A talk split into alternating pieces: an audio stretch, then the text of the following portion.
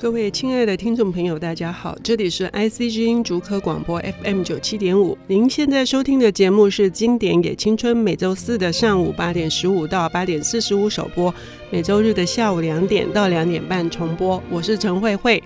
呃，前阵子呢，群星文化做了一个活动，非常也有趣哦，就是万人抢答，其中有一题是说。非常狠的题目是说，你假装看过，可是你实际上没有看过的经典是什么？结果那个答案公布呢，其实也没有出乎很大家的意外啦。排名前几名的，大家耳熟能详的就是《红楼梦》，不知道您是不是也是呢？还是《战争与和平》？今天呢，我们要呃请到的是呃小说家，也是编剧，也是导演，呃，也是呃我认为是非常优秀的一个。呃，书籍评论者、领读者，耀生，张耀生，你好，大家好。嗯，耀生呢，也已经快要变成我们的常客了哈，因为他读书有一个非常独到的观点，然后讲得很清楚。呃，今天我们要请他来谈的这个作家呢，可能不是你假装没听过，或者是你假装听过但是没读过，可能不是这个性质。他也是大名鼎鼎，可是这本书是确实在台湾比较不为人知的，我们觉得非常的可惜，想要郑重的介绍给听众朋友。耀生是哪一本书？哪一位作家？他是那个楚门卡波提的书，这本书其实很小本，它只有三个短短的故事，叫做《圣诞节的回忆》。哎，你上一集节目来第十二页啊，或是这本《圣诞节的回忆》都短短的，你的人真好，不要造成听众朋友的负担。楚门卡波提最被让我们知道，而且改编成电影，而且很争议性的是他的那一本《冷血》。冷血，对，冷血是算是一个纪实的。又是虚构的文学，反正他创下一个呃新的文类，新的文类哦。那呃那一本书，因为我们要提圣诞节的回忆，我们多多少少还是要对这个作家有一点认识，是不是？耀生来帮我们说明一下他非常坎坷身世的背景。他是出生在那个一九二四年，不过呢，他其实让人家觉得。最可怜的地方应该是他很小很小的时候，就是父母的家庭的问题，所以他被寄养在不同的亲戚家里面，造成了他有很强烈的不安全感。嗯，加上后来他去读了军校，但是强烈的适应不良，嗯，以至于说他对这个世界有很多格格不入的感觉，在很多人眼中他是个怪胎。嗯，可是这个怪胎的内心的敏感、他的敏锐，跟他对于世界。那种格格不入的感觉，反而形成他一个很迷人、很迷人的一个内在世界。嗯，包括说还有另外一个很有名的小说是那个《蒂凡内早餐》，然后后来改编成电影，然后一炮而红。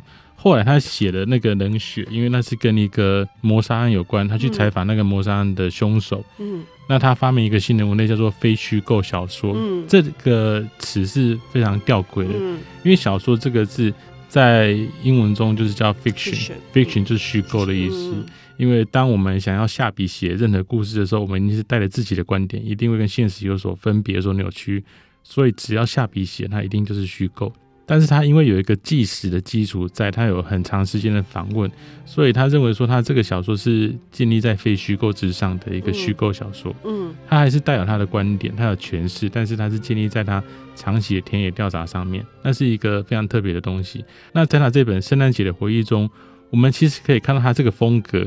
因为他这个是他整个早期童年的回忆，嗯，但是他不是一次写的，好像各个的大概七八年左右，分三次把它给写出来。从好像三十三岁、四十五岁，然后五十三岁，对。左右是这样写，各写一篇，各写一篇，对，嗯，所以他是不停的回到他童年的一的经历里面去写的这三篇短短的故事，嗯，那他有大量大量的细节，那个细节太多了，所以会让我们觉得。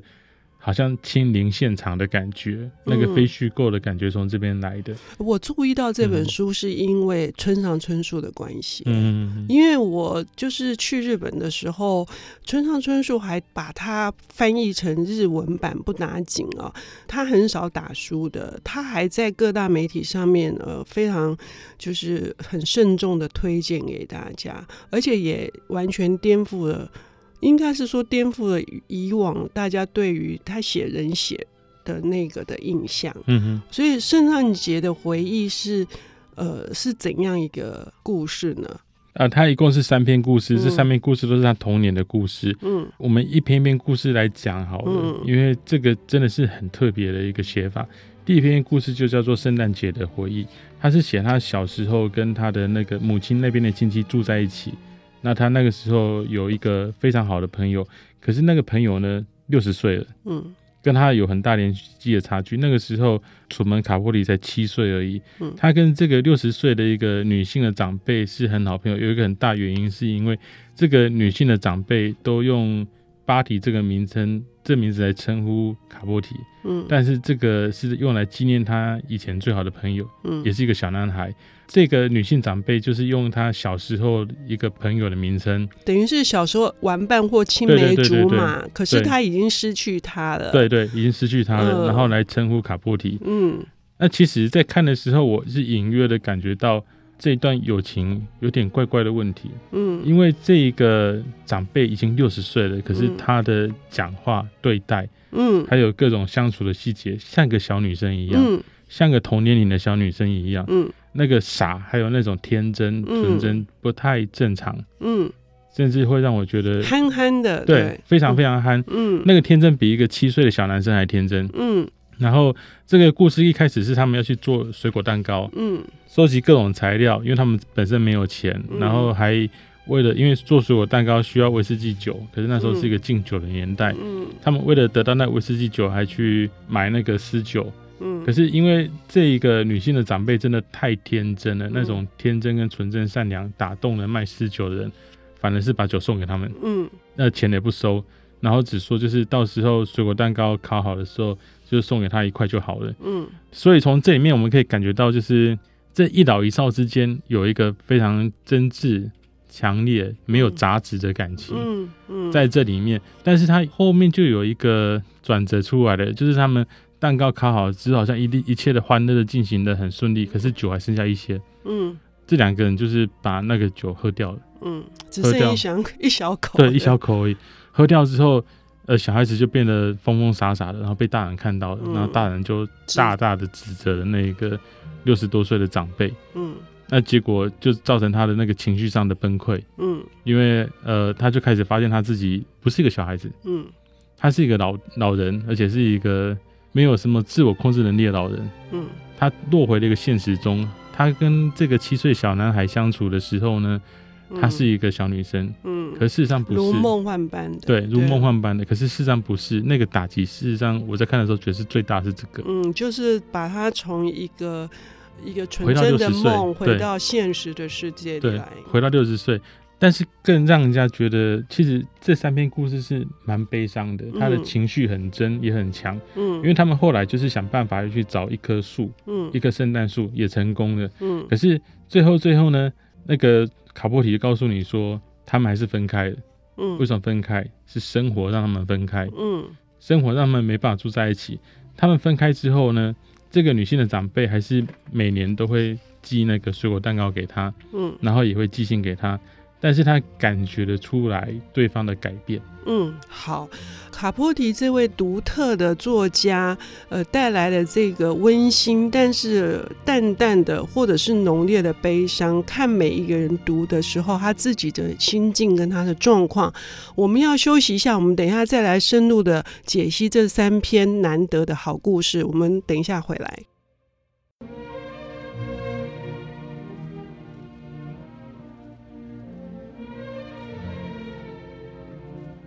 欢迎回到 IC 之音主科广播 FM 九七点五，现在进行的节目是《经典也青春》，我是陈慧慧。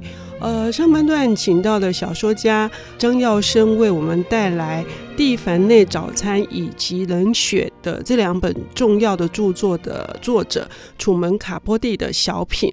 呃，这三篇文章都是关于节庆，哈。呃，虽然题名是呃圣诞节的回忆，但是其中有一篇是讲感恩节，我记得是这样哈。那呃是他一个童年的回忆。在他年纪很大的时候，所以节庆对于一个从小被父母因为离婚而抛弃、四处流浪在亲戚家的小男孩来说，节庆应该是很复杂的。嗯，是，所以他会因此，我我猜我自己读的时候，虽然他的结局很悲伤，但是我还是强烈的感到那种幸福感。嗯，你觉得这是不是是很反差的？对对对，这个其实，在我们就是做文学分析的时候，有一件事情是非常非常重要，就是讲那个叙事者。嗯，呃，楚门卡波提，因为他说自称他写的是非虚构小说。嗯，那在这一本书里面，他是用一个小男生七岁小男生的观点去写，但是这个时候叙事者就很重要了。因为我们知道，他事实上他并不是一个真正的七岁的小男生写的东西，那、嗯、是第一篇就是三十多岁时候写的，所以他是一个三十多岁的作者伪装成一个七岁的小男生在讲自己的故事。这个叙事者本身就转了三层，嗯，但是他的那个刚刚讲的矛盾那个点，是因为这个转三层的过程才会出现。为什么？以七岁的小男生的观点来看，那就是一件幸福的事情，嗯、单纯的幸福，嗯，无与伦比，纯真的幸福。嗯可是以一个三十多岁的作者观点，他已经失去了这段关系。嗯，他也明白察觉到这段关系有一点不对劲。嗯，所以一个三十多岁的观点回来看自己的七岁的故事，他是悲伤的。嗯，他知道他有所失去，他是悲伤的。可是当这个强烈的幸福跟他这个觉醒的悲伤放在一起的时候，他就达到一个在文学上面一个很强烈的戏剧效果。你刚刚说那个不对劲，还有那个觉醒，可不可以再深入的说那个不对劲是什么？就是一开始就讲到了嘛，就是他这个女性六十多岁的长辈是把她当成一个小时候的玩伴的替代品，对，替代品。当初相处的时候，就是一直叫他 Buddy，一直称呼他另外一个人的名字。可是感觉上就是两个人回到一个纯真状态。可是你读到最后，他你会发现，就是他告诉你，他说渐渐着在他的信里面，他经常把我当成他的另外一个朋友，就是那个一八八零年就死掉的 Buddy。越来越多时候，所以他已经察觉到了，明显的察觉到了，就是在两个人。分隔两地之后，只靠信件联络的时候，他感觉到可能是这一个女性长辈，她可能得阿兹海默症。假设就是她的记忆一直回到以前，或者说她真的内心中就是把这个小男生当成一个替代品。嗯，身为一个三十多岁作者，是察觉到这件事情的。也就是说，他原来呃隐隐约约，但是他还是认为他得到的是一个不可取代的爱。不可取代的这种呃关怀，可是当他察觉到他是一个替代品的时候，他还是有强烈的失落感。看得出来是有的，可是当这两个情感并列，就是一个是七岁的小男生的幸福感，一个是三十多岁作者察觉到的失落感并列的时候，那个戏剧张力就非常非常强。对，我觉得好多地方你都会想要感动落泪啊，对，就是既感动又觉得让你觉得心里酸酸的。嗯，那是一个非常非常特别的技巧，它称为非虚构小说。可是，对，可是你知道，最后虽然会觉得感动落泪，但是还是比较幸福的。就是说我我曾经拥有过这一段这么难得的、这么纯洁无瑕的友谊这件事情。对，这三篇文章里面全部都表现的这种。很难以得到的纯洁无瑕。对，因为他其实讲了，我觉得他讲的就是在讲礼物这件事情。嗯，但是他其实整本书中他没有真正得到一个很厉害的礼物，他真正得到的是爱。嗯，所以那个礼物才是爱本身。像第二篇叫做特别的圣诞节。嗯，在这里面他得到一个很大的礼物，就是他故事开始是因为他父母分居嘛，他爸爸得到了一个夏天的一个抚养权，嗯，就监护权，所以他夏天的时候要去跟他爸爸住。那他感到很担心，因为他从来没有跟他爸爸相处过，嗯，而且要离开他。我们刚刚提到那个女性长辈，他唯一的好朋友，但是他就去跟他爸爸住。他在跟他爸爸住的过程中，他发现就是他爸爸其实是一个登徒子、纨绔子弟，也不止。他爸爸，呃，我们就直接讲吧，他爸爸的收入来源是靠着跟老女人结婚、老寡妇结婚，哦、等那个老寡妇死了之后继承财产。哦，那他用这种方式，他一共结过六次婚。所以他的财产累积是靠着那个坏胚子，对，很有钱的寡妇结婚而得来的，一次一次一次累积。那所以当他的儿子亲眼见到爸爸是这样子的人的时候，他是很不能接受的。他觉得怎么自己的父亲会是这样子？可是这又回到另外一个我们在美国文学中常常看到的一个很大的重点，就是南方的白人，嗯，南方没落的白人，嗯，他们在南方，他们还是以为自己是贵族，嗯，但是事实上他们一无所有，嗯，要维持表面的那个得体，要维持表面的金钱，但是没有怎么办？他们开始做一些奇怪的事情，比如说跟很有钱的寡妇结婚，是一个男人，一个帅的男人可以做到的事情。但是你看到那个这个儿子跟爸爸相处的过程，你会发现这个爸爸是极度的需要爱。嗯，因为他跟这些老寡妇结婚，他是感觉不到爱的。嗯，他的妻子也不爱他，然后他的儿子显然不爱他，因为从来没有相处。他就是非常强烈的一股脑的要付出在这个小孩身上。嗯，但是这个小孩是感觉到自己跟这个爸爸家庭格格不入，也不舒服，也不愉快。所以当他有一天看到那个圣诞节来，他爸爸在准备那个圣诞礼物的时候，他本来还是一个相信圣诞老人的小孩。嗯。但是他偷偷看到他爸爸在那边东奔西跑准备礼物，他发现原来圣诞老人不存在，嗯，他感到很大的受挫跟伤害。但是他第二天就打开那个他爸爸准备礼物之后，他发现没有一个是他想要的，嗯，他真正想要的是他在玩具店里面看到的一个很大台的飞机，嗯，那人是可以坐进去的，小孩可以坐进去，啊，有那个脚踏板可以踩，踩了之后那个飞机就会在地上爬。这里面其实有一个象征，这是个飞不起来的飞机，嗯，对，他永远没办法真正的起飞，那只是一时的安慰而已。嗯，可是他就跟他爸爸要求这个飞机，他爸爸听了这个要求之后，其实是脸色就变了，因为很贵很贵。嗯，但是他爸爸还是买给他，买给他之后呢，就两个人就时间到了不得不分开，然后在离开之前，他爸爸不停的要求儿子要讲“我爱你”这三个字，不停不停的要求，而且还喝了酒。嗯，然后变成像一个醉汉在闹事一样，嗯、然后就是大家尽力的安抚他，终于把他们两个人分开。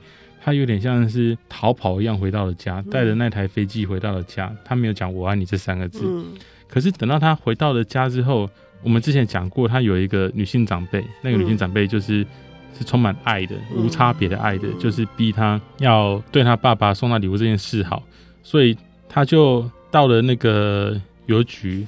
很随便的买了一张明信片，嗯，然后也很随便的在上面写了一句话，那句话我念出来就是：“嗨，爸，希望你很好，我很好，我在学校踩飞机踩很快就可以飞到天上，你要张大眼睛看我，而且我爱你，巴蒂桑。”然后这句话本身是完全没有标点符号的，嗯，就是极度的敷衍乱写了一句话。可是这整件事情到卡波提的写法，会让你突然觉得很心酸，因为。他到邮局买一张明信片，这张明信片卡波提一直保留到他写这篇小说那一天，那时候已经四十多岁了。为什么？因为在呃他写这篇小说这篇文章的前一年，他爸爸过世，他在他爸爸的保险箱里面发现这张明信片，嗯、是他爸爸放在保险箱里面的。嗯，为什么呢？因为上面写到“我爱你”这三个字，嗯、是他爸爸一辈子要不到的那三个字，可是在这明信片里面有。所以他爸爸就留了这张明信片，一直留到过世为止。嗯，那个情感很强烈，可是他不知道怎么表达，不知道怎么让自己的小孩能够爱自己。嗯，他只能用自己最笨拙的方式去付出，然后搞得小孩很不愉快，落荒而逃。可是他似乎没有别的方式。然后这个父子之间的情感完全的不能沟通，非常有问题。我在看的时候，我觉得比那个朱自清的背影还要让我觉得感动很多。是，我觉得你刚刚虽然说是心酸，也是有心酸，但是我还是可以察觉到卡波提事后回想这件事情的时候，他在写这个故事，他每一个字都是充满爱的。嗯，那个爱是他可能之前没有说出来，或许那个爱里面也许还有很多复杂的情绪，可是他会那么动人，我还是感觉到还是浓浓的这个那种深情在的。也许这是误读，不知道，所以很很欢迎呃听众朋友听到这样的故事哈，呃，我们都期待有一个温馨的圣诞节，但是我们也都知道，就是文学是陪伴着我们苦痛的灵魂，然后它是一个倾听者，然后它也是可以让我们产生共鸣的。我们期待我们的温温馨的这个圣诞节里面，还有更多更多的让我们可以体会跟呃思索的地方。非常的谢谢耀生带来卡波提的圣诞节的回忆。我们下次同一时间再见。好，谢谢大家。谢谢耀升。